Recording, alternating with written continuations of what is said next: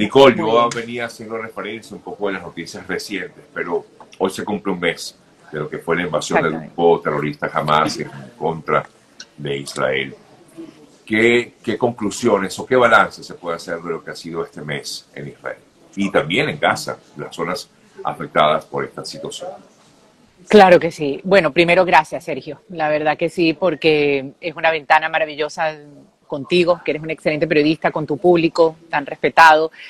Eh, poderles llevar esto y, decirles, que es lo que aparte quiero decirles, que no compete nada más allá a Israel. Se trata de una reflexión muy importante que debemos de tener el mundo entero, porque Israel es como eh, la puerta de Occidente ante este tipo de hechos, ¿no? Eh, un mes, ahora yo estaba justamente conversando con una de las compañeras aquí en el, en el canal, que este es un canal, el único canal internacional que hay en, en, en, Medio Oriente, porque el otro es Al Jazeera, pero Al Jazeera está en Qatar y no tiene, no, es, no hay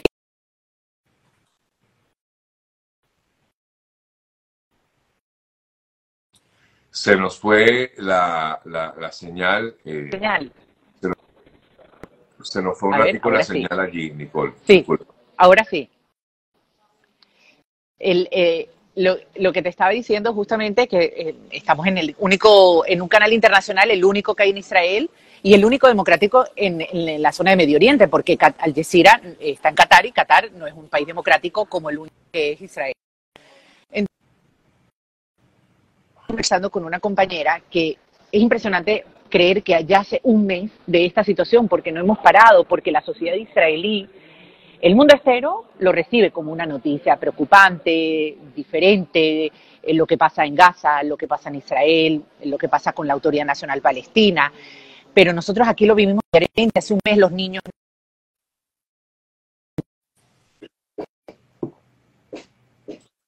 dos secuestrados. Qué problemita tenemos aquí con la señal. Ya va, ya va. Nicole, discúlpame, vamos a hacer algo yo no sé si voy a hacer. Nicole, que como tenemos un problemita ahí con la señal. A ver, yo Déjame creo si que me... quitándole, no sé si estás conectada al Wi-Fi o estás conectada a la señal como tal de, de televisión, perdón, de, sí, de déjame, déjame Quizás, espera un momento. Vamos a, vamos a, vamos a reconectarnos. Eh, voy a salir con Ahora, y luego creo que ahora es Ok, mejor. ¿verdad? Tiene que estar mejor. Me parece que sí, un poquito mejor, sí. Disculpa, sí. No, no, absolutamente, al contrario, gracias a ti. Eh, la gente entiende que es la tecnología y que necesitamos llevarles lo mejor posible todo. Entonces, es, eh, y que bueno, y que la tecnología, gracias a, más bien a la tecnología y al trípode, que estoy luchando con él aquí, eh, que podamos llevarles, lo, mira, lo voy a hacer parada. A ver, bueno, voy a tratar de Sí, ser, porque ahí tenemos bueno, ah, mejor sí. señal, Nicola, ahí tenemos Sí. mejor señal, sí.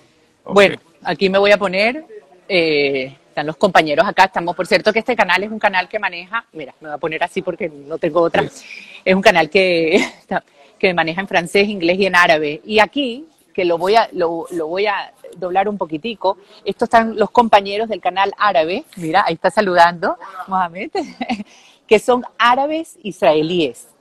Árabes israelíes, para que vean que si la convivencia entre árabes israelíes, musulmanes y católicos, porque hay árabes musulmanes, árabes y católicos, y, y aquí los franceses, los ingleses que son judíos, existe, perfectamente puede existir Claro. en Medio Oriente. Claro, claro.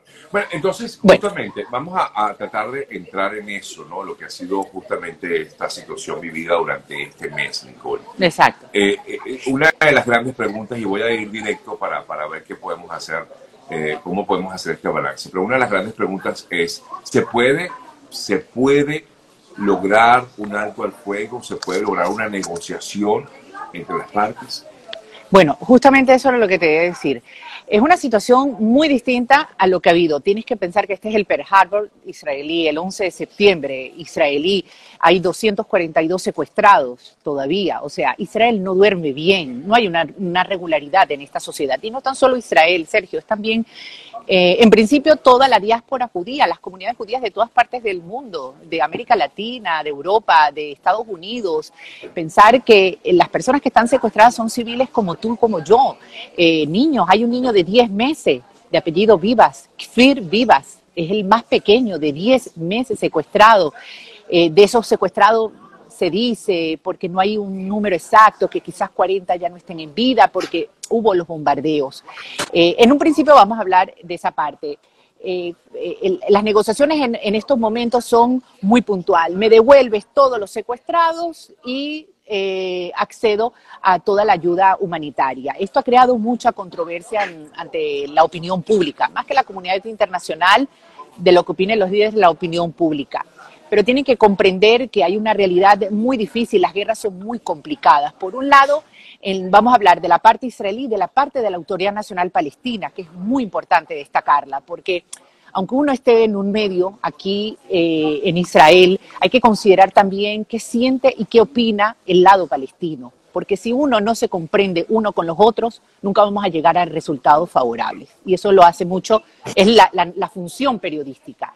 En el, en el, en el lado eh, israelí, y, no tan solo el lado israelí, el lado judío, tenemos que comprender que había una masacre muy dura, que eh, eh, los ataques israelíes eh, han sido específicamente a cuarteles operativos, a puestos de observación, a infraestructuras terroristas. Todos estos lugares que te estoy nombrando, ¿dónde están ubicados, Sergio? En escuelas, en guarderías y en hospitales en Gaza. Eso es, ha sido la estrategia completamente de utilizar como escudos humanos de parte de, Hamas a eh, la población civil. Entonces, se le mandan panfletos, se les avisa por Telegram, la aviación israelí, la armada israelí, y ellos, por supuesto, algunos pueden salir y otros están subyugados y tienen que quedarse. Han muerto muchos niños eh, gazatíes, han muerto muchos civiles gazatíes, pero muchos niños. Y eso es lo que nos preguntamos. ¿Por qué más niños? ¿Por qué más mujeres? ¿Y dónde están los hombres? Los hombres combatiendo. Y ponen y colocan a sus hijos y a sus mujeres para que resguarden esos lugares y para crear. Eso es muy doloroso. Es muy doloroso y es muy difícil ante una situación de guerra para un país que lo que quiere es defenderse de un grupo terrorista, no de civiles, es muy complicado. Ahora sí. Luchar contra, contra la parte que quiere matar a sus hijos. Lo, lo entiendo. Ahora sí, Israel sabe que el grupo Hamas tiene en su poder a estos niños y, madres eh, como escudo, ¿por qué se lanzan bombardeos en esos lugares específicos? Bueno, te voy a decir algo. Yo personalmente, personalmente, si fuese asesora de la Armada y de la Fuerza de Defensa de Israel, quizás porque no he crecido eh, en la formación eh, militar de Israel, como los jóvenes obligatoriamente tienen que hacer así a los 18 años, yo emigré con 34 años, es distinto. Eh, yo sí opino que quizás hubiese sido mejor buscar otro tipo de estrategias militares, bombardear lugares vacíos para asustar, eh, hacer otro tipo de estrategia mucho menos eh, riesgosa, porque si es verdad que utilizan eh, métodos para poder advertir y, se advierte y se evita mucho más, y han muerto bastante, imagínate los que se han evitado, pero esas muertes son muy dolorosas y esas muertes lamentablemente de esos niños, que es muy, muy condenable y muy triste, es difícil para lo que es las comunidades judías, los periodistas, poder explicar y poder defender. Yo no defiendo, yo simplemente no tan solo informo, sino también busco el, equilibrio de razonar por qué una situación sucede. Es imposible, Sergio, pensar que en una guerra no hay muertes. Es imposible. Tú tienes que comprender también, como me dicen compañeros y como yo lo vi cuando estuve, que habíamos hablado, que estuve en la ciudad de Sderot, eh, después estuve en el kibbutz Beri, que fue uno de los más sangrientos. Tú puedes creer que cómo le puedes explicar tú a una sociedad que han metido a su hijo, porque todos los niños son nuestros, como decía eh, eh, Andrés Eloy Blanco, eh, es el niño nuestro, todos los niños son nuestros, el negro, el blanco, el musulmán, el judío, todos son nuestros. ¿Cómo puede explicarle un Occidente si metan a un niño en un horno en el 2023? O, le, o, decapitan, le, le, quitan la cabeza para hacerlo ya crudo a unos bebés, porque decidió jamás ese día sábado a las 7 de la mañana matar a niños, a bebés. O sea, ¿cómo le explicas tú a Occidente que un país no se enfurezca, que salga ese león a comerse de la rabia a todos aquellos asesinos que vinieron a matar a gente inocente? No es una lucha de soldados con soldados, de milicias con soldados. Eh, eh, es es ensangrentar a una población y, quieren comenzar con el judío porque no lo quieren y seguirán con el cristiano en Occidente. Y esa es la reflexión muy importante. El, crecimiento actualmente del antisemitismo no es un conflicto territorial. Eh, mucha gente dice, bueno, ¿qué se me pierde a mí? En estos momentos que nos están viendo a través de, ti, gente de, Miami, de Latinoamérica. ¿Qué se me perdió a mí en, Medio Oriente para entender este conflicto? Y, y yo les digo, si ustedes imaginarían que entrarían una mañana cualquiera que están durmiendo un sábado y le matan a sus hijos porque es un fundamentalismo, porque ellos dicen de que no, no, no, a mí no me vale ningún cristiano acá. Entonces sí nos tenemos que tomar la reflexión de qué ha pasado, de que el antisemitismo ha vuelto eh, a nacer, de que es una manera de, comprender ese progresismo y esa izquierda que, que va más allá de los valores humanos y que lo que quieren es seguir con la misma ignorancia, porque es ignorancia, porque es condenable que mueran niños gazatíes. Es triste ver eh, eh, los sufrimientos que hay, hay que comprender la historia. Yo sé que la historia a veces es un poco densa, pesada. Se ha tratado muchas veces de, de, establecer un Estado palestino con un Estado judío. Ese no es el problema. Sergio, yo como periodista venezolana, israelí, yo estuve hace tres meses y medio en Ramallah y yo me acuerdo que el día, como periodista, fui a hacer un trabajo y lo tengo en mis redes sociales, que pueden verlo en mi Instagram. Ese día hice dos trabajos y te voy a decir porque eh, uno de ellos es con quien yo tengo, es mi mejor comunicación en Ramallah, que es la capital de facto de la Autoridad Nacional Palestina. Una fue una entrevista con el doctor Ode. El doctor Mohamed Ode fue director para América Latina de Al-Fatah, del, partido político de Yasser Arafat y de Mahmoud Abbas.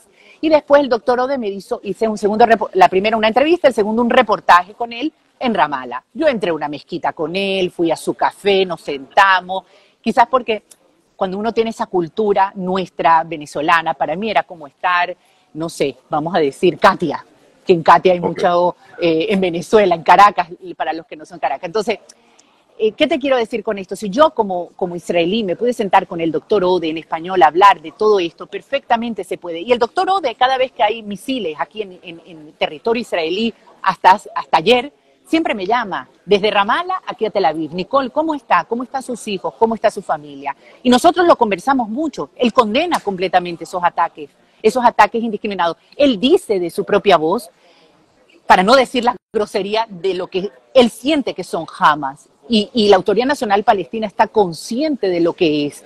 Pero, por supuesto, ellos no pueden, el mismo eh, a, a voz eh, pública, eh, decir que están con Israel, porque han muerto niños palestinos en esos ataques, no contra la población, contra las bases operativas, los misiles, esos misiles que pueden llegar acá, y si no existieran el, el, el Kipat Barcel, que es la cúpula de hierro, pues yo no estaría quizás hablando contigo, y suena un poco dramático, pero es así.